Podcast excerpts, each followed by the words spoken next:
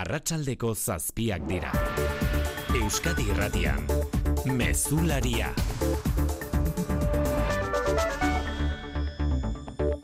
Arratxaldeon guztioi emezortzi egun besterik ez dira igaro urte hasi zenetik eta pentsa egun horietan trafiko istripuz zazpi lagun iniz hil izan balira Euskal Errepidetan. Edo zazpi lagun hil izan balituzte kalean erasotuta. Puntako albiste izango lirateke. Bada puntako albiste bilakatu nahi dugu berdin-berdin lan eriotzeena ere. Lezo eta errenteria artean berrogeita amala urteko langile donostiarra hilda eraikuntza batean ari zela altu eratik erorita. Urteko zazpigarren hildakoa da, beste erabatera esan da. Ia bi eguneko pertsona bat hilda urten lanean ego euskal herrian. Horren aurrean gobernuei begira jarri dira sindikatuak laneko segurtasun legea bete arazteko eskatu diete. Inko hiri lab andoni larralde ela. Eusko jaularitzak Nafarroko gobernuak ez dutela behingoz neurerik hartzen eta ez dutela enpresarioari zitela beteara zen prebentzio lege hori. Jaurlaritzari eskatzen diogu berehala lan ikuskaritzako plantilla handitu dezala, eraikuntza obretako segurtasun baldintzak zorrotz betetzen direla kontrolatzeko. Aste helenerako elkarretaratzea deitu du intersindikalak lezon azken lan eriotza salatzeko.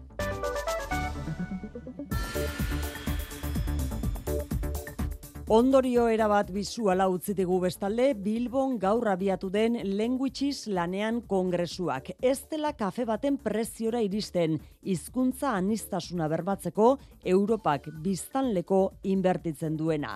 Aurre kontu horrekin, xikerre esnal, alperrek dira hizkuntza gutxituen alde lan munduan egin daitezkeen aleginak arratsaldeon. Arratsaldeon bai hala adierazi dute Bilbon elkartu diren adituek hogeita bederatzi hizkuntzatan aritzen diren bosteun aditu eta parte hartzaile dira eta beste ondorioa lehiakorragoak direla hizkuntzak kudeatzen dituzten enpresak. Zentzu horretan adierazi du Inigo Urkullu lehendakariak eragina izan beharko lukeela lan munduan gazteek hezkuntzan jasotzen duten eleaniztasunak. Lan mundura txertatzen ari diren gazteen gehiengoa Euskaldun elean iztuna da. Orain, gure erronka da ikastetxean, lanbide eziketan, edota unibertsitatean erabili dituzten hizkuntzek lanean ere bere tokia izan dezaten lortzea, lan mundua elean iztuna baita. Ikastetxeetan telefono mugikorra erabiltzea ez du debekatuko eusko jaurlaritzak, baina zentro bakoitzak bere protokoloa prestatu beharko du urtea bukatzerako. Ikastetxe bakoitzak erabaki beharko du telefono mugikorra zein erloiu adimenduna zentroko ze ere mutan, noiz edo zertarako erabilian izango den, ala ez, debekatzeko aukera ere izango baitute. Irakaslei formakuntza berezia eskainiko zaie ikasturte honetan, eta familiei berriz, itzaldiak eskainiko zaizkie irailetik aurrera aurrera. Pe, Begoña Pedrosa ezkuntza sailburu ordea. Oso importantea da familia eta e, zuzendaritza taldeen itun hori egitea, ezta? Erabiltzen dugun enfokea eta planteatzen ditugun neurriak konpartituak izan behar dute. Bateragune hauzia behin betiko amaitu eta biharamunean Arnaldo Otegi EH Bilduko koordinatzaile nagusiak azpimarratu du etaren borroka armatua desagertu etzedin atxilotu zituztela bera eta gainerako laukideak. Gu atxilotuak izan ginen, herri honetan ezkera bertzaleak estrategia ez aldatzeko. Aingordi, gu atxilotuak izan ginen, estenatoki berri bat ez sortzeko Euskal Herrian eta gu atxilotuak izan ginen, borroka armatua, etaren borroka armatua, ekuazio politikotik ez ateratzeko. Hori zen helburua. Baina etaren indarkeria ekuaziotik ateratzea galarazi nahi zutenek porrot egin dute otegiren hitzetan. Horrekin batera, koalizio subiranistako buruak galdetu du, eurek egin zuten moduan, Espainiako estatuak sufrikarioren parte baten ardura noiz aitortu behar duen, erantziz, aitorpen hori ez duela eskatzen alor penalean ondoriorik izateko elkar bizitzaren alde baizik. Eta nazioartean xiker Ekuadorko poliziak atxilotu egin ditu antolatutako krimena ikertzen ari zen fiskalaren hilketaren egileak izan litezkeenak. Bi dira atxilotuak eta biktimak hainbat ikerketa zituen zabalik azken egunetan ustelkeriari eta krimenari lotuta izandako gertakarien arira, hoien artean amairu kaputxadun, armak eskuban, telebista bateko plato batera sartu zireneko. Talde kriminalei gerra deklaratu ostean, Cesar Suarez, fiskalaren hilketa kolpe handia izan da Ekuadorko gobernuarentzat. Eta kiroletan Iñaki Berastegi Arratsaldeon. Arratsaldeon oian, eh? Saskibaloian Europako partidan jokatzen ari da Baskonia Belgraden. Bai zazpiedan hasi da, Izargorriaren eta Baskoniaren artekoa, sortzi minutu lehen laurden amaitzeko, Izargorriak eh, bost, Baskoniak eh, sortzi.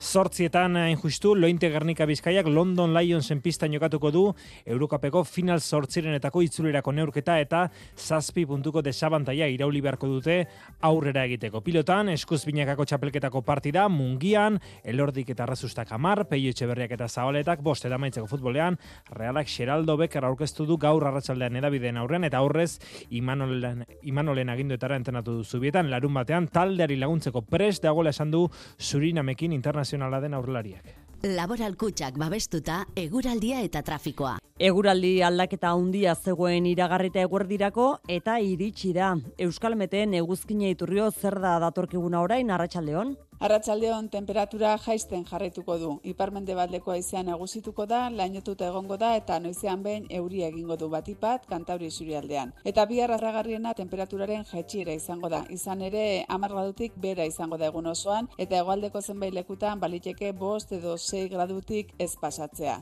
Kantauri zurialdean goizaldean euri pixka bat egingo du eta egoaldean goizean prezipitatu dezake zerbait, baina guztietara arratsalderako atertu egingo du denean eta odeitz ere arindu egingo da. Iparreki aldeko aize ebiliko da. Errepidetan berriz arratsaldea oso korapilatxua izan da xiker, orain ze, zein da egoera? Ohar bakarra egin digu segurtasun sailak, auto hilarak daude Donostian Gipuzkoa berrogeita batean, martutenetik amara aldera joateko, lau autoren arteko istripua gertatu ondoren.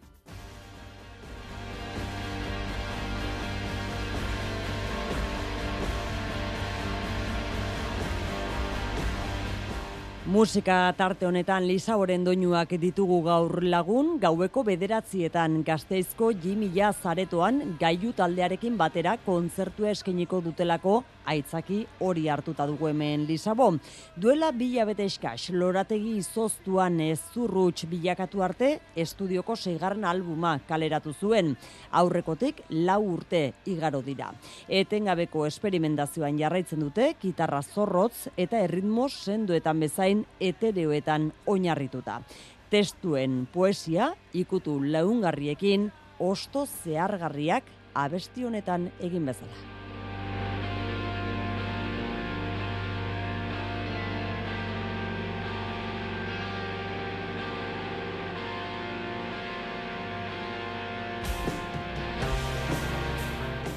Lisabo esan dugu, gaur gaueko bederatzietan, gazteizko jimillas aretoan. Arratxaldeko zazpiak eta zazpi minutu dira, teknikan eta errealizazioan Paula Asensio eta Xaber Iraola.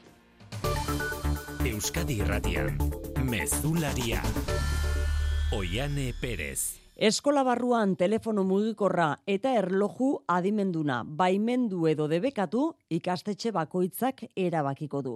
Hezkuntza saiak ikastetxe eta familien artean adostu beharreko gaia dela hala erabaki du gaiu horiek nola erabili eta urtea amaitzerako barne araudi batean txertatu beharko dute azken erabakia. Ainoa mendiburu. Telefono mugikorrak eta erloju adimenduak klase barruan zein ikasgaitan eta zertarako erabili, ikas ordutatik kanpo jolas ordu jantokian eta autobusean zein ordutegitan erabili daitezken erabaki beharko du ikastetxe bakoitzak. Begoña Pedrosa, hezkuntza sailburu ordea. Oso importantea da familia eta e, zuzendaritza taldeen itun hori egitea, ezta? Erabiltzen dugun enfokea eta planteatzen ditugun neurriak konpartituak izan behar dute. Ikastetxeek eskatuta hezkuntza sailak formakuntza berezia eskeniko die irakaslei datorren astean bertan hasita. Ikastetxeekin ere kontrasteak eginda behar zutela adierazi ziguten. E, hori datorren astean izango da eta hor jorratuko dira pornografian kontsumaren inguruko mehatzuak, ondorioak eta batez ere pauta batzuk eta orientazio batzuk esku hartzerako. Irailetik aurrera, familiei begirako itzaldiak antolatuko dira telefono mugikorren eta erloju adimenduen erabilera egokia sustatu eta arrisku ez ohartarazteko. Hizkuntzak kudeatzen dituzten enpresak lehiakorragoak dira. Hala adierazi dute Bilbon gaur eta bihar egiten ari diren Languages lanean nazioarteko kongresuan. Langileek euren hizkuntzan jarduteko aukera izateak onurak dakartzala enpresaren funtzionamentuari begira. Eta mundu globalizatu honetan ere lekuan lekuko hizkuntzek badutela.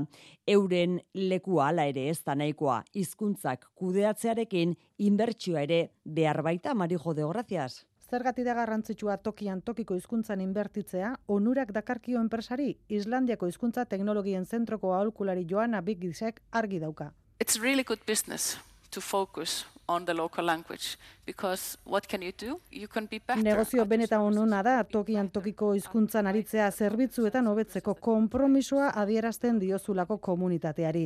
Languages lanean nazioarteko biltzarrean aritu da Islandiarra azaldu du konpromisoak inbertsioa ere eskatzen duela eta ezinbestean aurrekontuak handitu behar direla hizkuntza politikan. Johan Hackman, Europako Nazionalitateen Federazioko aholkulariak azaldu duenez, Europar batasunak esaterako aurrekontuaren euneko bat baino ez du bideratzen hizkuntza politiketara modu visualagoan. Dos euros por persona por ciudadano de la Unión Europea por año como un cortado aquí en un bar de Vizcaya. Bihar Guggenheim Museoan izango da Language Lanean kongresuaren bigarren saioa eta erakundeen erabakiek hizkuntzen kudeaketan duten eragina azarituko dira. Adibidetako bat antzolako elai enpresa industria eta euskara lotzen dituen aintzindaria dugu. Pieza metalikoak egiten dituen enpresa honek euskaraz lan egiten du gaur egun, hori lortzeko prozesu luze bat egin behar izan dute ala ere. Elain dokumentazioa, bilerak eta harremanak euskaraz dira, ekoizten dutenaren euneko eun atzerrira saltzen duten arren. Euskaraz lan egiteko hartu zuten erabakiak industria etekinei lotuta onurarik ekarri ote dien galdetuta, hause iratxe musika elaiko sistema arduradunaren erantzuna. Elairi enpresa industriala eta dauzkagun bezeroak eta daukagun merkatua kontuan izan da Euskeraz lan egiteak ez dutze emaitza ekonomikorik e, ekartzen, ez da ez da hobetzen gure emaitza ekonomikoa.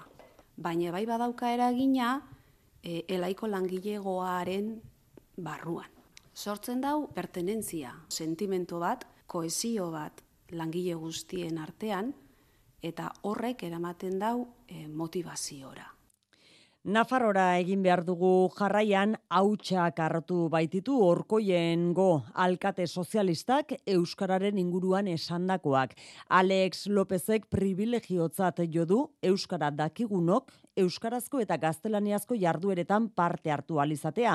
Gaztelaniaz baino, hitz egiten ez dutenek, hizkuntza horretan bakarrik parte hartu baitezakete, patxirigoien? Onela mintzatu da Alex López, alcate socialista. Una ludoteca en castellano y en euskera, y los euskeras sí que pueden ir a castellano y euskera, los de castellano solo a castellano, es decir, tienen el doble de servicios. Y es que ya no estamos hablando de derechos, estamos hablando de privilegios. Eskubidea baino privilegioa dela uste du Lópezek euskaraz dakitenek bi jardueretara izen emateko aukera dutelako herriko ludotekan. Adierazpenok soka ekarri dute euskara bideatik hasita Javi Arakama zuzendaria. Privilegio eta luxu bat dena da edukitzea euskara bezalako hizkuntza propio bat eta izan behar da ere koesio sozial eta lurralde koesiorako tresna eta ez justifikaziorik gabeko akusazioetan erori. Eta jarraian hizkuntza eskubideen behatokia agurne gaubeka zuzendaria. Bada esatea bezala emakumeak LGTBI kolektiboa edo pertsona razializatuak privilegiatuak direla, ez? Euskararen babesa berau ezagutzen dutenen eta ez dutenen bete behar sozial bat dela. Gogoratuko dugu duela bizpairu aste antzeko egoera emantzela eguesi barku udalean ere, Euskarazko jarduerak antolatzea diskriminatzailea zela argudiatu baitzuen Xurine Peñasek UPNeko alkate eta Euskaliztunak ere. Zure etxea efizienteagoa izatea nahi duzu? Baina nundik hasiko gara? Zer finantzak eta behar dugun? Ze subentzio dauden ikusi behar da? Inbertitu efizientzian errazagoa da orain. Sartu birgaitzerakin.laboralkutxa.eu simulatzailean. Ezagutu eskura dituzun laguntza eta kenkari guztiak eta behar duzun finantzaketa. Laboralkutxa, bada beste modu bat. Eusko Jaurlaritzak enpresei laguntza emango die 2008 lauko enpresentzako laguntza plan berriarekin. Euskal ekonomiaren motorrarentzat. Laurogei programa eta seireun milioi euro baino gehiago laguntzetan. Informa zaitez euskadi.eusen eta espri.eusen. Aktibatu zure laguntzak. Eusko Jaurlaritza, Euskadi, auzolana. Ez nuen inoiz pentsatuko estaldura ona izango nuenik? Bagasarrin, txindokin eta larunen. Baita gorbeiaren egalean, ernion edo izen ere. Euskal Telekin estaldurarik zabalena eta giga mordo bat dituzu. Aldatu orain Euskal Telera eta eskuratu giga mugagabeko bigarren mugikor linea bat doan. Amazazpi berrogeian, dendetan, naiz webgunean. Euskaltel, zer nahi duzu bihar? Astera doa San Sebastian eguna! Danborrotxek kaleak hartzeko dena prest. Jai giroa eta emozioa nagusi. Festak batzen du herria. Bihar gauean, Donostiako eta Azpeitiko danborradak zuzenean ETV baten. Euskadi Irratia. Espainiako Konstituzio Auzitegiak bateragune auzia behin betirako itxi eta biharamunean Loufer kasu baten biktima izan direla salatu dute bost auziperatuek. Porrot egin duen jazarpen politiko eta judiziala izan dela hala ere, etaren indarkeriaren amaiera ekiditea baitzuen helburu Arnaldo Tegiren esanetan eta hori ez dute lortu. Mertxe Etxeberria modu gordinean esan da, etaren indarkeriaren amaiera oztopatzeko helburuz atxilotu zituztela salatu du Arnaldo Otegik eta zentzu horretan porrot egin duen lofer kasua izan dela bateragune hauzia. Estadutik gure neutralizazioa eta zenatoki aldaketa ez egoteko asmatu zuten lofer judizial eta polizial honen egileak porrot batean daude eta postu egiten gara. Horrelako jazarpen judiziala eta estatu indarkeria sostengatu dutenei zuzendu zaionen beste zarnaldotegi, ezkerra abertzaleak eragindako sufrimendua egindako autokritikaren bidetik. Noiz onartuko dezute publikoki guk egin bezala, zuek ere sofrikariaren parte baten ardura daukazutela. Eta zuek ere sofritzeko estrategia mantendu zenituztela. Beste hausnarketa bat ere erantzi du Euskal Herrian bezala Katalunian ere independentismoaren aurka dena egin ondoren ez ote den garaia Espainiako estatuko arazo nazionalei irtenbide demokratikoa emateko. Bateraguneko bost zigortuek sei urte eta sei urte terdi arteko espetxaldia bete zuten inhabilitazio zigorrak ere bai. Bauzibide penala amaituta, tratutxar prozesalak eta kondena irregularrak egon direla aintzat hartuta, inigo iruin abokatuak uste du eragindako kalteengatik Espainiar estatuari kalte ordainak eskatzea bideragarria izan daitekela. Hori bai, aurrez, auzitegi gorenak akats judiziala izan zela adierazi beharko luke. Akats judizial gisa aurkeztuko genuke eta horretarako lurtu behar deguna da epaitei goreneko areto berezi batek hala adieraztea.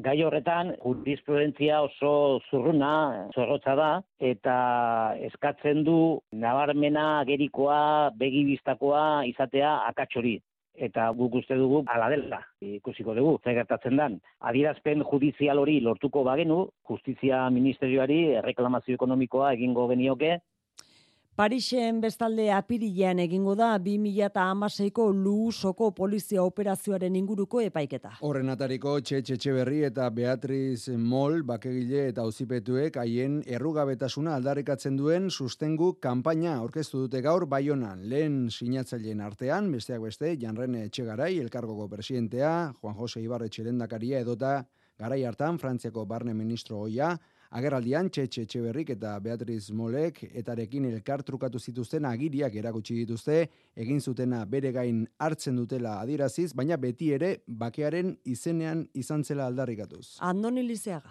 Apirilaren bian eta iruan epaiketa Parisen, akusazioa armak eta lehergailuak edukitze eta garraiatzea gaizkile talde bati loturik. Besteak beste, txet etxeberri gogoratu du lusoko ekintzaile nagusiak etarekin kritikoak izan zirela beti. Eta aldi berean, bakezaleak, horregatik hitzartu zuten etarekin armagabetzea erraztea. Zeren eta gu asumitzen dugu eta zergatik zen eta lusoa behar ba ilegala zen, baina behar zen eta zilegia zen. Gure uste ustez ahisku einitz sortzen ziren egoera hortatik. Eta guk erabaki dugu gure ardurak hartzea, Sustengo sinadura bilketa abiatu dute lehen egun sinatzaileen artean Bertiagen, Michel Camdesiu, Guatemo Cardenas, Frantzeko ministroiak, Corin Lepas, Cristian Tobira, Alan Lamassur, Emmanuel Kos, Cecil Duflo eta eta armagabetu zenean barne ministro zena Matias Fekel. Anaiz Funosaz. Duela zazpi urte ez bezala, ba batzu, afitxatzen direla, erabat partekatzen dutela momentua eta asumitzen dutela hor gurekin egoitea. Eta zentzu hortan, Ipar Euskal Herrian kokatzen diren hiru instituzio lokalen lendakariak egotearena bada e, keinu indartsu bat. Janren Etxegarai, Jean-Jacques Lazer, Alan Ruse, Juan José Ibarretxe, Carlos Garaiko etxea, zerrenda luzea egindakoaren zilegitasuna defendatzen dute guztiek. Madrilen Leister arratsaldeko zortzietan estrenatuko dute hainbeste zeresan eman duen altxasu izeneko antzez. La dramatika errante euskal konpainiak egingo du duela zazpi urte altxasun gertatutakoa kontatzen duen obra horren emankizuna. Amar emanaldi eskainiko ditu Madrilgo abadia antzokian eta Vox alderdiak debekatzeko eskatu dio Madrilgo komunitateari terrorismoa zuritzen duela iritzita. Ez du lortu debeko hori eta hori dela eta elkarretaratzea deitu du iluntzean antzokiaren aurrean. Euskal Konpainiak Madrilen emango dituen emanaldietarako sarrera guztiak daude salduta. Kongresuak bestalde argi berdea eman dio konstituzioaren berrogeita bederatzigarren artikuluaren erreformari elbarritu itzaken du eta horren ordez desgaitasuna duten pertsonak jartzeko. Eztabaidan baina EH Bilduk Eusko Alderdi Jeltzalearen kontra egin du. Honek konstituzioan aldaketak egiteko zenbait zuzenketa aurkeztu ondoren. Besteak beste EAJak erabakitze eskubidea ehun eta berrogeita garren artikuluaren indargabetzea edo erregearen bortxa ezintasuna mugatzeko proposamenak egin zituen eta kongresuko maiak atzera bota zituen zuzenketa hoiek guztiak. Horregatik gaur Mikel Legarda diputatu jeltzalea Jeltzaleak aserre hitz egin du PSOEren eta PPren kontra Mertxea Izburuak berriz PNV-ri oportunismoz jokatzea leporatu dio.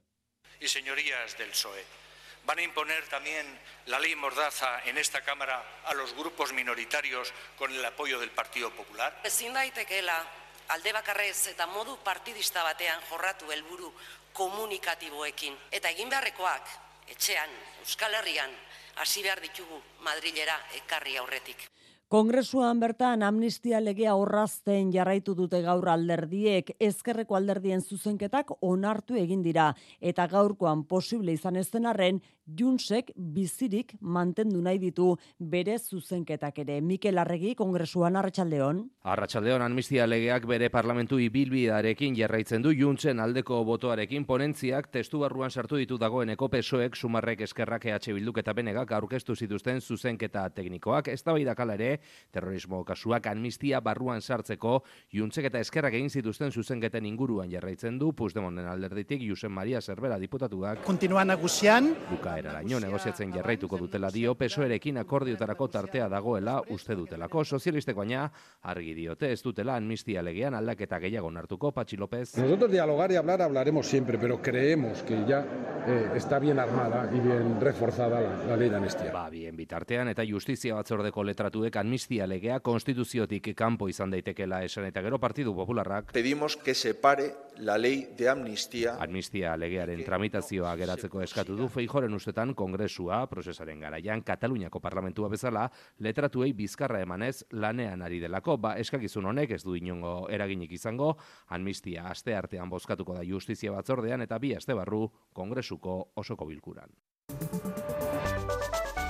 Lezon langile batilda eraikuntza lanean ari zela aldamiotik behera erorita. Lab eta ela sindikatuek Eusko Jaurlaritzari eta Nafarrako gobernuari eskatu diete laneko segurtasun legedia bete araztea. Izan ere urte hasi denetik Ego Euskal Herrian zazpi langile hildira lan istrepo zainu amendiburu. Lezo eta errenteriako udalerriek partekatzen duten altzate izeneko eremuan gailur enpresa altxatzen ari den auzoan izan da istripua. Protelak enpresarentzat lan egiten zuen behargina aldamiotik bera erori da. Istripua izan ala larrialdi zerbitzuak ohartarazi dituzte, baina ez behar lekure iritsita langilea suspertzen saiatu arren behargina hil. Urte hasieratik ego Euskal Herrian lan ez beharrean hilden zazpigarren langilea da. Urren ez urren, inko iriarte lab eta andoni larralde ela. Oiko egoera baten aurrean gaudela, piko bat eman da. Altuerako erorikoak izaten dira lan istripuek eragindako eriotzen arrazoi nagusietako bat, eta horrek erakusten digu enpresek ez dutela prebentzio araudegia behar bezala betetzen.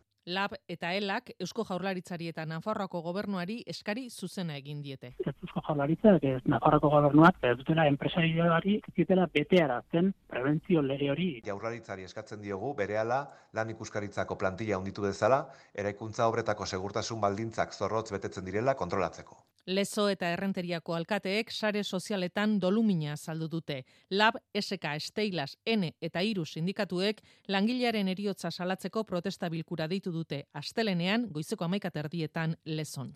Bizkaiko lurralde auzitegiak sei urte eta bederatzi lebeteko espetxe zigorra ezarri dio. Gai hartako jaietan, hogeita bineskari ukituak egin zizkien barraketako langileari. Bi aldeek adostutako epaia onartu egin du akusatuak janire geren abarrena. Sei urte eta bederatzi hilabeteko espetxe zigorra esartzeaz gain, Bizkaiko lurralde hausitegiak biktima bakoitzari bos mila euroko kalte ordaina ematera zigortu du barraketako langilea. Gainera, bost urtez debekatuta izango du, biktimen gana bosteun metro baino gutxiagoko distantziara hurbiltzea. Zigorraren hiru laurdenak beteta, Espainiar estatutik kanporatua izango da. Iasko ekainan atxilotu zuten barraketako langilea, gaiartako jaietan, hogeita bin neskari, gehienak adingabeak, ukituak egin izana leporatuta. Barrakan, segurtasun sistema estutzen zuen bitartean egiten zizkien ukituak. Bi alde kepaia adostu egin dute eta akusatuak onartu egin du. Bigarren greba eguna izan dute gaurkoa, Araba Bizkaia eta Gipuzkoako gizarte ekimeneko ikastetxeetan gehiengo sindikalak deituta. Gizarte Gizarte ekimena hitzarmen berri baten alde lelopean, milaka irakaslek donostian egin dute mobilizazioa eta San Sebastian egunaren atarian. Danborra joz ere egin dute protesta. Gaurko lanuztearen jarraipenari dagokionez, atzoko kopuru berak eman dituzte alde batekoek eta bestekoek, sindikatuen arabera euneko irurogeita bostekoa izan da grebaren jarraipena, aldiz euneko amabostekoa kristau eskolak jakinara duenez. Urrengo greba egunak datorren asterako dituzte deituta sindikatuek, datorren aste arte, aste azken eta ostegunerako. Ekuadorren bi pertsona atxilotu ditu poliziak atzo hildako fiskalaren ustezko hiltzaile gisa. Fiskalonek hainbat ikerketa zituen abian ustelkeriari eta antolatutako krimenari lotuta bere hilketa kolpe handia izan da talde horiei gerra deklaratu dien gobernuarentzat lande erreizagirre. Auto batetik egin zioten tiro Cesar Suarez fiskalari eta atxilotutako bi pertsonak tiroen egilea eta autoaren gidaria direla uste du poliziak. Biak ere Los Chone Killers taldeko ustezko kideak, fusil bat, pistola bi eta munizioa atzeman dituzte, baina beste bi pertsonaren bilari dira momentu honetan. Hacemos un llamado a las fuerzas del orden para garantizar la seguridad de quienes nos encontramos. Justiziako langilentza segurtasun neurri zorrotzagoak eskatu ditu Diana Salazar Ekuadorko fiskal nagusiak bale aurkako txalekoa jantzita ibili behar du berak, baina narkotrafikoa estatu aparatu guztietan dago sartuta baita justizian ere. Hala ere, zaila da Cesar Suarez fiskalaren hilketa norka agindu duen zehaztea narkotrafikoaz gain, presidente hoiak COVID garaiko medikamenduen salerosketak edota duela marregun talde armatu batek telebista kate batean egindako baiketak baitzituen eskuartean ikergai. Ilketa honekin lotuta, segurtasun indarrek miaketak egin dituzte Guayakilgo espetxe batean. Europako batzordea prest agertu da bestalde, azken aldian hainbeste zeresan eman digun peletaren itxaso bidezko garraioa arautzeko Galizian tokan, tokona ontziarekin izan dako ezbeharraren modukoak saiesteko helburuz. Besteak beste peleta zakuetan garraiatu ordez, arriskuak murriztuko lituzken enpaketazioak exigitu nahi dira. Europako parlamentuaren aurrean eman ditu azalpenak, ingurumen gaietarako Europako komisarioak, amaia portu Portugal Bruselan, Arratsaldeon Amaia. Arratxaldeon, Estrasburgon gaiari eskenitako saioan, etengabea izan da beste behin, PP eta PSOeko eurodiputatuen arteko ikamika azken krisi honen kudeaketaren aitzakiatan. Baina hori alde batera utzita, Virginius Sinkevicius ingurumen komisarioak gogora azidie eurodiputatuei iazko urrian proposatu ziela peleta murrizteko araudia. Onartu du ala ere, batzordeak ez duela orain arte ezer proposatu, ura itxasoz garraiatzeari lotuta, hori arautzea Europar batasuna zarago doalako. Hori bai, batzordea harremanetan da nazioarteko itxas erakundearekin eta hau hiru auzi hobetzea aztertzen ari da. Peletaren paketatzea, informazioa garraiatzen dena ondo identifikatzeko eta biltegiratzea. Erakundeak erabakitzen duen horretan oinarrituta batzordea preslegoke proposatzeko nola arautu peletaren itxas garraioa Europar batasunean. Virginio Sinkevicius. This could include a ban on the carriage of pellets in bulk and also tighter rules on the quality of packaging. Adibidez, debekatuta peleta soltean garraiatzea, bermatuta haren paketatzea kalitatezkoa dela eta derrigortuta ura ontziaren erdialdean kokatuta eraman dezaten, nahi gabe itxasora erorez dadin. Amaitu aurretik uartarazpen bat ere bai lanbidetik, WhatsApp bidez dirua eskatuz edo aplikazio baterako mezuak jasozkero kontuz eta erne ibiltzeko. Zerbait susmagarria irudituzkero, lanbideren kasuan mentzat ziurtatzeko mezua lanbiderena dela. Hauxe ohartarazpena lanbidetik atzo zibereraso baten berri jakinerazi ondoren eman dutena.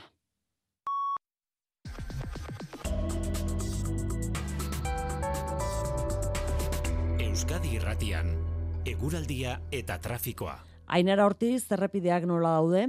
Ba, arratsaldea oso goraberatsua izan da, baina zorionez arazoak konpontzear dira une honetan. Zamudion zabaldu dute 6 nazional errepidea, ia lau orduz ez behar batengatik itxita egon ostean. Arratsaldeko diruak pasatxotan, hainbat autok eta kamioi batek istripoa izan dute, eta esan bezala arratsalde osoa eman dute bertan bidea garbitzeko lanetan, eta jada garbituta zabalik. Basaurin, AP sortziak eta 6 malau nazionalak bat egiten dute lekuan, Malmasingo tunelatarian izandako ezbehar batek ere autopilaketak eragin ditu Bilborako norantzkoan. Garabia oraindik lanean da hemen, beraz erne. Eta auto hiladak baita ere Donostian, kilometro baten bueltakoak, Gipuzkoa berrogeita batean martutenetik amara aldera joateko lau autoren arteko istripua gertatu ondoren.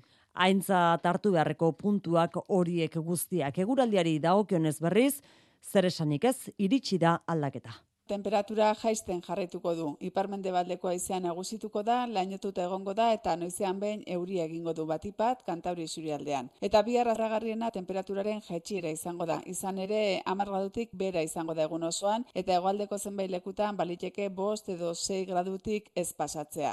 Kantauri surialdean goizaldean euri pixka bat egingo du, eta egoaldean goizean prezipitatu dezake zerbait, baina guztietara arratsalderako atertu egingo du denean, eta odeitza ere ari arindu egingo da. Iparreki aldeko aize ebiliko da. Mesularia, gertukoak. Gasteizen zadorra bizirik plataformak erreka berri ibaian berriz ere isurketak izan direla salatu du laugarren aldia litzateke. Euren hitzetan arkauti ertzentzaren akademiatik datozen isurketak dira eta uste dute salburuan babestuta dauden ezegune eta bertako espeziei zuzenean eragingo diela. Irati barrena gazteiz konta duzu.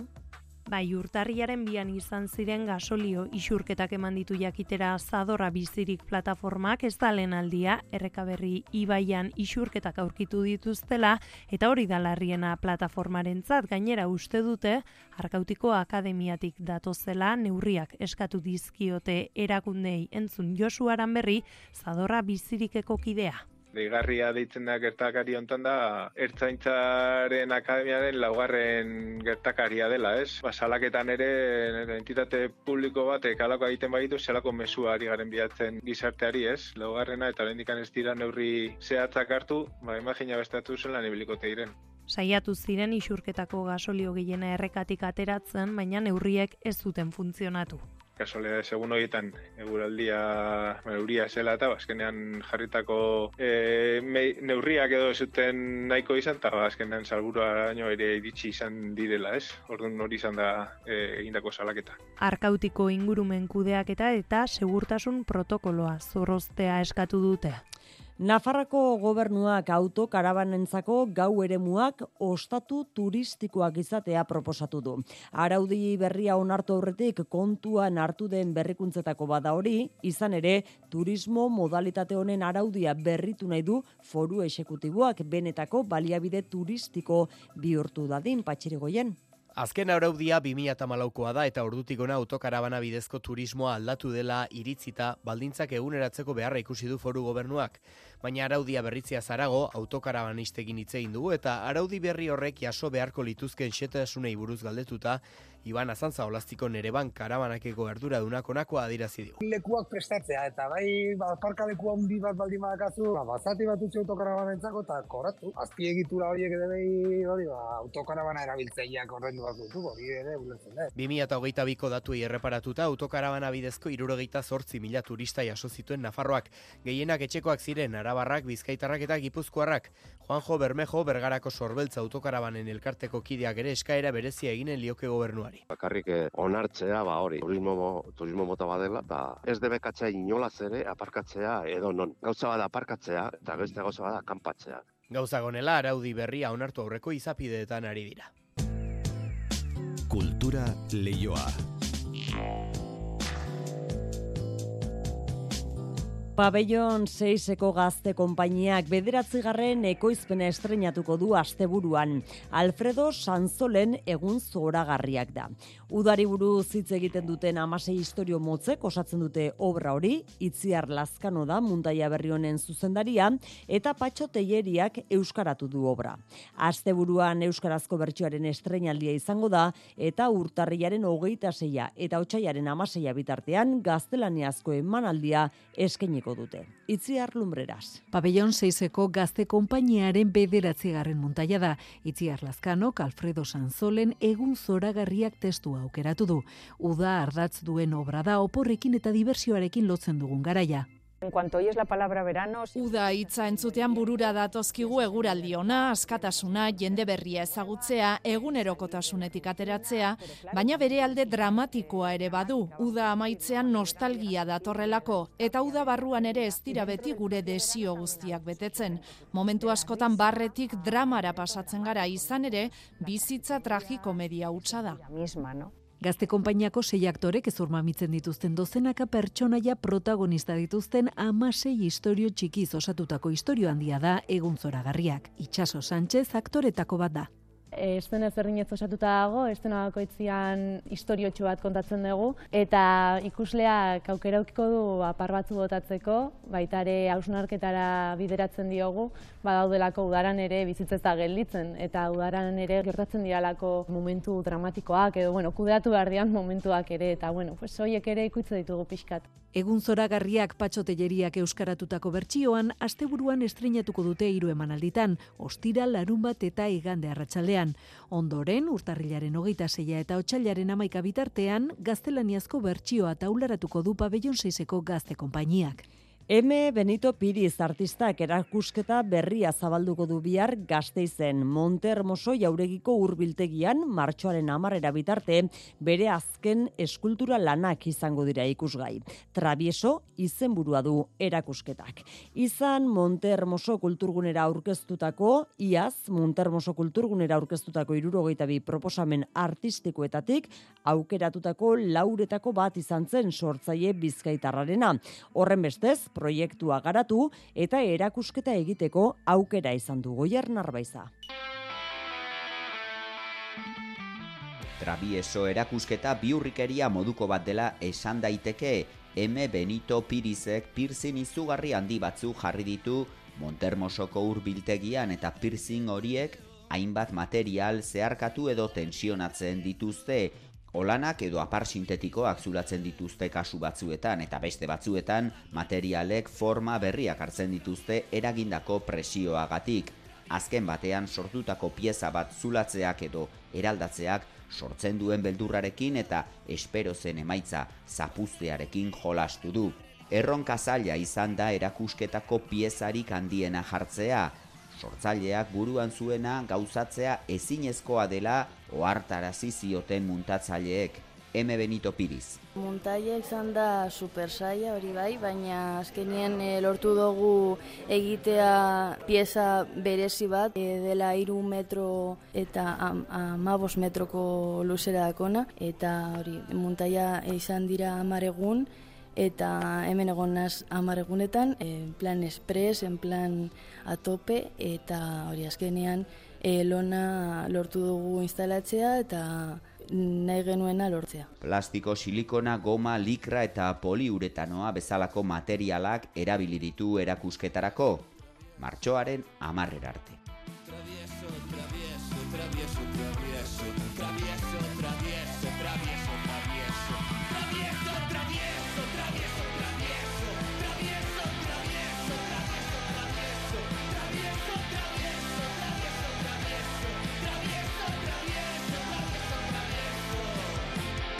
Arratxaldeko zortziak hoge gutxi dira, Kirol albisteak jaso behar ditu jarraian mezularian, Iñaki Berastegi Arratxaldeon. Arratxaldeon nahi ere. Baskonia Europan ari da jokatzen, momentuz atzetik. Hori da, atzetik, eh, minutu eta berrogeita amairu segundu bigarren laurden amaitzeko, atxen aldirako, izargorriak berrogeita zortzi, Baskoniak eh, berrogei.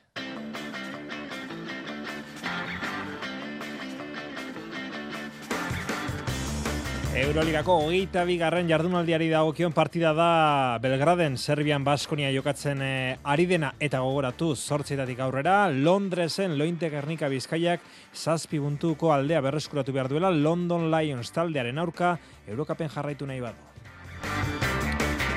Futbolean, Realak Xeraldo Becker Surinamgo aurrelariaren fitxaketa ofizial egin du gaur egoizean, eta gainera edabideen aurrean aurkestearekin batera, taldearekin entrenatu du. 2008 arte sinatu du, aurreko lerroko postu guztietan joka dezake eta Union Berlin taldeti dato, zifra ofizialik ez, baina badirudi 2 milioi eta 3 milioi euro artean ordaindu dizkola realak eh, talde Alemaniarrari, hogeita bederatzi urteko jokalariaren gatik, gaur esan du, larun batean bertan ja jokatzeko preste legokela. Bigarra mailan eh, berriz, amore betak takada batean, hiru fitxaketa jakitera manditu. Trontxo, Bizela, eta unzueta barkatu iker unzueta eta unai guztintza.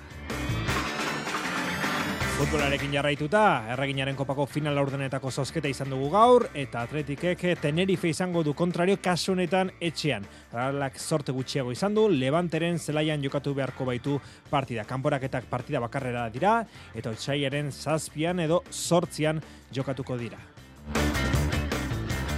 Pilotan eh, mungian eskuzbinakako partida, txapelketako partida, elordik eta rezustak hogei, peio etxeberek eta zabaletak amalau momentu hauetan. Eta txerrendola izan Dan Ander Turrean, bigarren egunez jarraian, borako Sam Wellsford garaie, eta bien bitartean, altean alakanten, Euskadi Fundazioak bere bitalden aurkezpena egin du. Zazpiak eta berrogeita bat minutu entzule lagunok arratsaldeon eh, eta ongi torri mezulariko kirol eh, tarte honetara. Zazpietan hasita Baskonia Euroligako hogeita bigarren jardunaldiko neurketa jokatzen ari da. Serbian, eh, Belgraden, izar gorriaren aurkal. Bigarren laurden amaitzeko berrogeita boste segunduren faltan. Izar gorri aurreti da marka joan berrogeita mabi eta berrogei irabazten ari zaio talde gazteiztarrari lehen laurdena, hogeita maika eta hogei.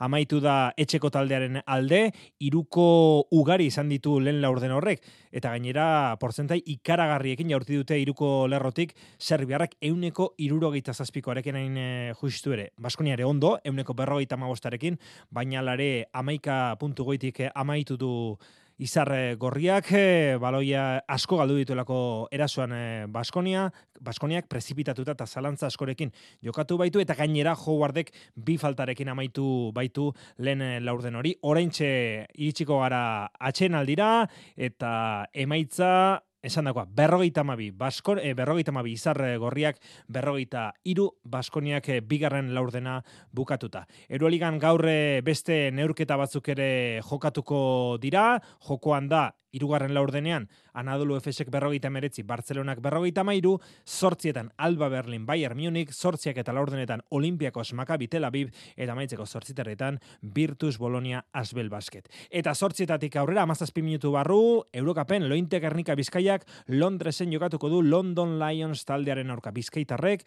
joaneko partida irauli behar dute, Eurokapen aurrera jarraitzeko. Jon Altunak egin digu partida honen atarikoa. Joanekoan malosten zazpi puntugatik galdu zuten. Desabantaia hori daukate irauli beharra bizirik jarraitzeko. Zaila da, baina ez ezinezkoa. Marta Alberdi. Partigo gaur bat, e, txetik kanpo, e, ikusi gero netxien aldala irabazi, e, han zazpi puntu dara geratu ginen, eta ona gatoz e, e, partidu hon bat eitzen, e, e, nahi dugu partio aurratara, Eurokapen jarraitzu eta posible ikusten dugu.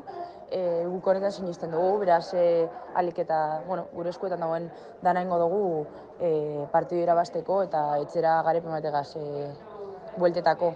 Gernikarrek badakite partida berezia dela, motivazioa ilusioa. Eta azten jarraitzeko naia aipatu zituen Lucas Fernandez entrenatzaileak atarikoan jakitun dira ez dala. Erraza izango berrogei minutuz London Lionsen kantxan eustea, baina gakoetako bat partidan ondo sartzea izango da, kanporak eta ahalik eta denbora gehienean bizirik eh, mantentzeko. Londresko taldea titulua eskuratzeko favoritoetako bat da, denboraldi honetan eh, Liga eta Europa kontuan hartuta partida bakarra galdu du, hain justu jokatutako lehenengoa irailean Eurokapeko atarikoan. Joaneko partidan Lointek Gernika Bizkaiak irurogeita bederatzi eta irurogeita amasei galdu zuen London Lionsen kontramalosten, ea gaur zer gertatzen den. Itzulerako neurketa hau, ETB laun ikusteko aukera izango da, Zortzietatik aurrera. Zortzietan bai, eh, London Lions eh, lointe garnika bizkaia. Gaiz aldatuta futbolean eh, Xeraldo Bekerria da, realeko jokalari berria da, Union Berlinek eta realak gaur goizean egin dute ofizial jokalariaren fitxaketa eta 2008 zeir arte sinatu du klub txuri urdinarekin bi urte terdiko kontratu egin dute beraz. Amsterdanen eh, jaiotako hogeita bederatzi urteko jokalaria, Surinamekin da internazionala eta aurrelari gisa edo egaletan bereziki eskuine galean joka dezake edo jokatu du orain arte behintzat. Jokalari azkar eta indartxu gisa deskribitu du Realak gaur kaleratutako oharrean Union Berlinekin ehun eta berrogei partida jokatu ditu eta hogeita lau gol sartu zifra ofizialik ez da jakitera eman, baina badirudi bi milioi eta hiru milioi euro artean ordaindu dizkula Realak Alemaniako hiriburuko taldeari. Bekerri Spiderman esaten diote goitizen hori du golak superheroi hori imitatu ospatzen eh, baititu. Gaur arratsaldean jada, Imanolen aginduetan entrenatu du zubietan eta ondoren ba, prentsa agerraldia, jokalarien aurkezpena egin du klubak esan du, historia ona duen eh, klubikaina dela reala, eta oso, posi, oso pozik dagoela, donostian egoteaz, larun batean jokatzeko prez dagoela esan du, sasoiko dagoela, eta jokatzeko goze horrekin etorri dela donostiara. Jokalariak esan duenez, lehen helburua taldera alik eta lasterren egokitzea da, eta jokalari gisa duen indar horrekin taldeari lagundu diezaiokela uste du Xeraldo Bekerrek. Atzo sadarren kopako final laurdenetan osasuna utxe eta bi menderatu eta gero aipatu moduan gaur arratsaldean hasi da partida hori prestatzen eh, hasi da asteburuko zeltaren aurkako partida hori prestatzen eh, reala baina gogoratu bihar bertan bai atletikek bai realak eguerdiko ordu batetan kopako final laurdenetako zozketa dutela. Mikel Oiartzabal realeko kapitainak atzo zioen aurkariari begiratu baino gehiago, kanporak eta etxean jokatzea dela nahi duten lehen biziko goza. E, etxean jokatu, ezkenen nik uste parti bakarreko kanporaketan ez dakit abantaia edo edo gauza ezberdin asko emate izula eta bueno, nik eskatu behar bat etxean jokatzea babiar e, zozketa hori eta zozketa hori osatzeko gaur azken bi partiak, final zortzirenetako azken bi partiak jokatuko dira. Amazazpigarren minutuan Salamankan unionistasek utx Barcelona utx eta bederatzi Metropolitanon, Atletico Madrid eta Real Madrid hariko dira aurrez aurre. Osasunak ere gaur lanzaio harina egin du taxoaren, demoraldi amaitu arte orain, ligan baino ez da lehiatuko, jago barrazateren eh, taldea, hori da helburu garrantzitsuena, mailari ustea, eta atzo partida horretaz, jetaferen aurkako azmintzatu zen eh, berritxukoa, eta azken partidetan eh, taldeak bizi duen hobekuntza edo eman duen aurrera pausu txori ere, izpide izan zuen, jago barrazate. Ba, nik uste pausu bat emon gule ez, baina, bueno, horri oin jarrepin emon bijako, bigarren itzuli guzti gelditzen da, eta, bueno, e, nik uste e, baduk eusla argumentu bigarren itzuli hobe bat itxeko lehengu baino, eta hori da, guk daukagun asmo. Etxin jokatzen dugu domekan, eta askar emon bihotzeu buelti honei, badakigu ligi dela gutzako garrantzitzuena, eta, bueno, ligan garaipen batek, ba, klik hori aldatu like, eta, bueno, saiatuko hori holan izaten domekan. Alabesi da okionez, e, bihar bertan abiatuko dute babazorrek e, jardunaldia, lehen maieko jardunaldia, Kadizen aurkako partida ezin garrantzitsuagoarekin. Partia horren atarian, Luis García Plaza, alabeseko entrenatzaileak, deialdia eta prentxaurreko eskaini ditu, eta deialdian, bauskeraz, bitz egin ditu. Iar egun handia da mendizorrotzan, denok batera, iru puntuen bile. Okay? Azken esaldi horretaz eh, aparte, ohitura duelako, partia garrantzitsuen atarian horrelakoak eh, egitea ohitura delako Luis García Palazaren zat, babarzorren entrenantzaileak esan du, iru puntuak lortuz gero, urrats handia emango luketela izan ere, sortzi puntura geldituko litzatekelako talde andaluziarra, partidarako, abde rebak berreskuratu du, eta beraz denak jokatzeko dauzka, zedlar, izan ezik, eta Afrikan daudenak salbu. Atletikek gaur goizean amaiketan lanzaioa izan du lezaman, Ruiz de Galarretak ez du entrenatu, Demarcosek beroketa egin du taldekidekin, baina gero barruan entrenatu da. Eta lehenengo mailarekin amaitzeko esan, gaur hogeita laugarren jardunaldiko ordutegien berri jakin dugula, osaieko bigarren asteburuko partiden eh, berri jakin dugu. Osaiak amar, larun bata eguerdiko amabietan, mendizorrozan, alabez bilarreal. Ondoren, laurak eta laurdenetan, Euskal Derbia realearenan, reala eta osasuna aurrez aurre. Eta azkenik, otxaiaren amabian, astelenarekin honetan gaueko bederatzietan, Almeria eta Atletik aurrez aurre Power Horse estadioan. Eta Bigarren eh, mailan gaur ere bada zerraipatua, takada batean hiru fitxak eta iragarri dituelako amore bietak.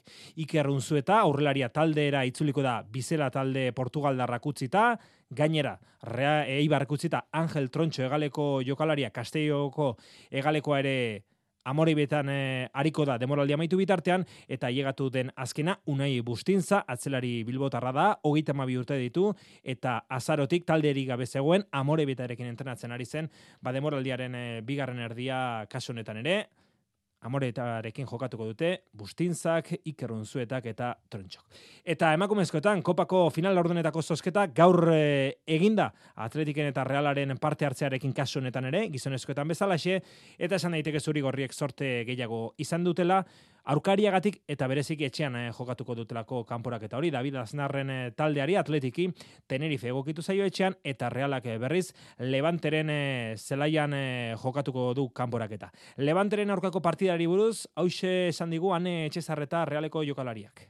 Beti intentsitate handiko partiduk e, planteatzen dizkigun taldea izaten da, baina bueno, e, gugure mailan eta intentsitate aldetik maila egokin egoten baldin bagea, ba, aukerak izan ditzazkeun e, partidua da, azken finen kopa partidu bakarreko e, neurketa izaten da, eta eta dana da posible, eta Ba, final e, laurdenetan, esan bezala, Atletik e, Tenerife, Samamesen edo Lezaman, eta Realak e, Levanteren e, zelaian jokatu beharko du. Beste bi kanporaketak, Barcelona, Sevilla eta Atletico Madrid Real Madrid. Kanporaketak partida bakarrera dira eta otsailaren zazpian edo sortzian eh, jokatuko dira. Pilotan eskuz binakako txapelketako partida izan dugu mungian, amaitu berria da eta erakustali eman dute lordik eta rezustako gita bi eta amasei menderatu dituzte gaur eh, mungian, peio etxe berria eta zabaleta. Ea, une batetik bestera protagonistak eh, edo protagonistaren bat mungiatik bertatik eh, gurekin dugun, baina bien bitartean aurrera jarraituko dugu,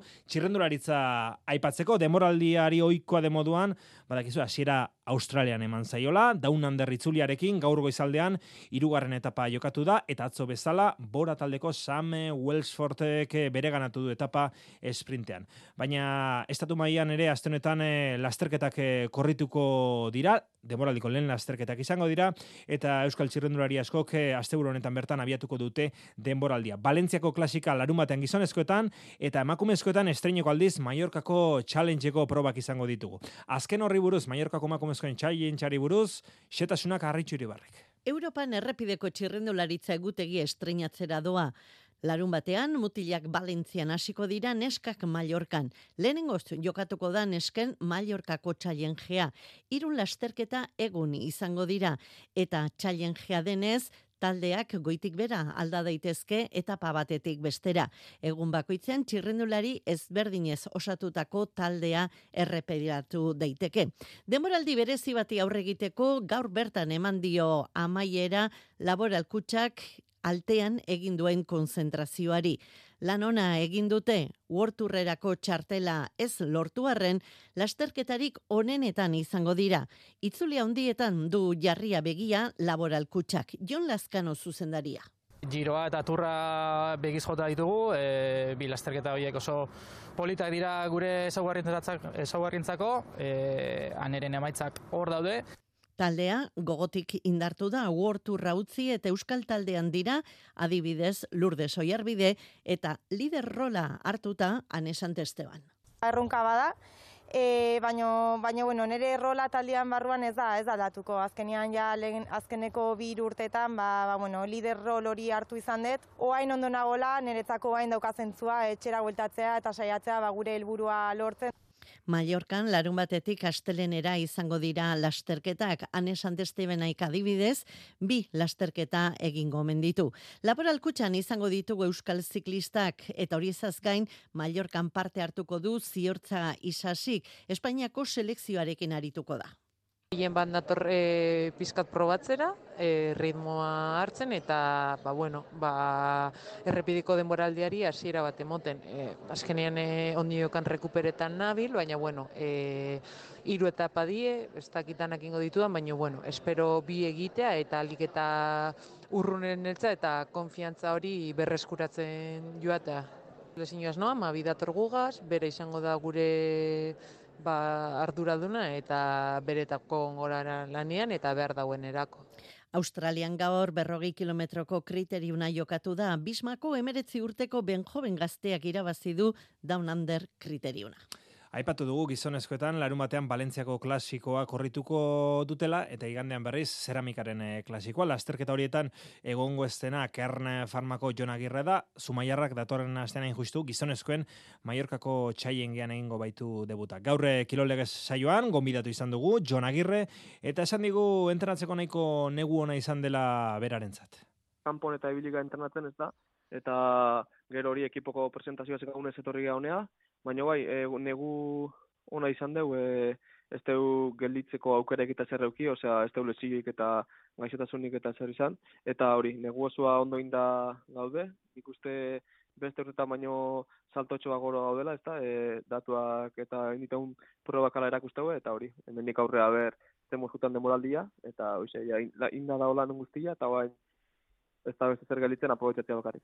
Laugarren demoraldia du, Ziprotims maian kerne farmak, hasieratik dago bertan eh, Jon Agirre, eta hoxe dio taldeak bizi duen garapen horri buruz. Hau laugarren urtia deu, e, proturu maian, eta pixkanaka hori e, maitza hobia dia, e, maia hobia da, nik uste azkenen e, talde barruan bai bata besteai nola bat hobetzen nahi dan, ba bestiak nahi du ezta, hobetzen segi, eta hori pixkana pixkana danak saltotxoa gora egiten nahi dia, eta hori, orain danak egun bezala puntuan arabera dihua dana, eta beste urtetatik aurten abituta sprintera ekarri dituzte, ez da ber, e, egun bateko klasiketan eta puntua lortzeiteun, da alde hortatik e, ekipoa beste bizio, bizio bat hartu du, eta hori aber dara ondo jute zaigun. Eta noski taldeak hasieratik emaitza onak lortu nahi ditu Espainiako bueltarako gonbidapena oraindik ere banatu gabe dagoelako. Gonbidapena gaur, Asok Frantziako turrean eh, banatu ditu eta World Tour mailako taldekin eh, batera ariko diren eh, lau taldeak ondorengoak dira. Israel Premier Tech eta Lotto Destiny bi talde hauek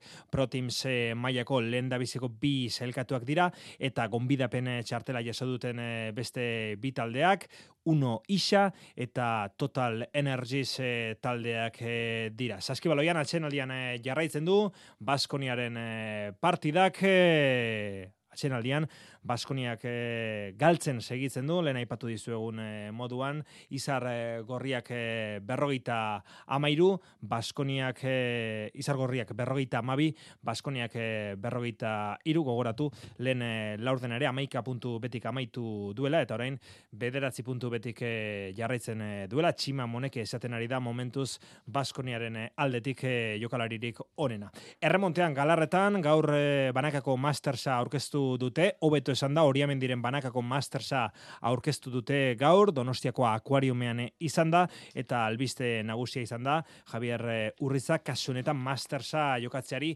uko egin diola, bere ordez, Xavier eh, Aspiroz eh, ariko da, ansa joanenea eta barnetxa laugarrena izango dira mastersa jokatuko duten besteak, baina mastersa Aspirozek eta indika barrenetxak, barnetxa laugarrenak jokatuko duten atarikoarekin hasiko da, hilaren hogeita zazpian, atariko hori irabazten eh, duenak, ligaizka osatuko du, ansarekin eta joanenearekin, denek, denen kontra jokatuko dute, alegia, e, pilotari erramontista bakoitzak bi partida jokatuko ditu, eta bi honenek aurrera egingo dute, oseiaren hogeita lauko final hori jokatzeko, hiru horietako bi honenek jokatuko dute, esan e, bezala finalako hori menditik esan digutenez, e, urrizak e, uko egin dio master saue jokatzeari, baina berriki binakako txapeldune izan denak, bueno, oraindik ez du erabaki, ondoren etorriko den txapelketa nagusietan zer egingo duen edo ez, baina ez da baster hartzekoa jokatuko duen edo ez, baina esan bezala Mastersa jokatzeari uko egin dio.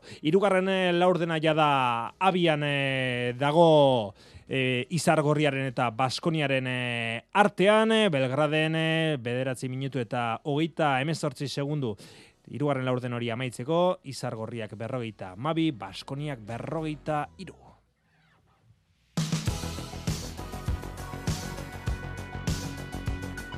Beste albiste labur batzuk ere bai, Dakar eh, Ralia, amaika garren etapa gaur, eta autoetan Gerlan Xixerit nagusitu da, Gillon Demebiu, eta Carlos Sainzen aurretik. Espainiarrak segitzen du lider eta bantaia haundiarekin. Gaur loebek gainera arazoak izan ditu eta demora asko galdu du. Orain, Demebius dago bigarren postuan, baina Sainz baino ordu bete eta hogeita zazpi minutu baino atzerago dago motoetan berriz, Ross Branch izan da gaur azkarrena eta Ricky Brabek dago lider.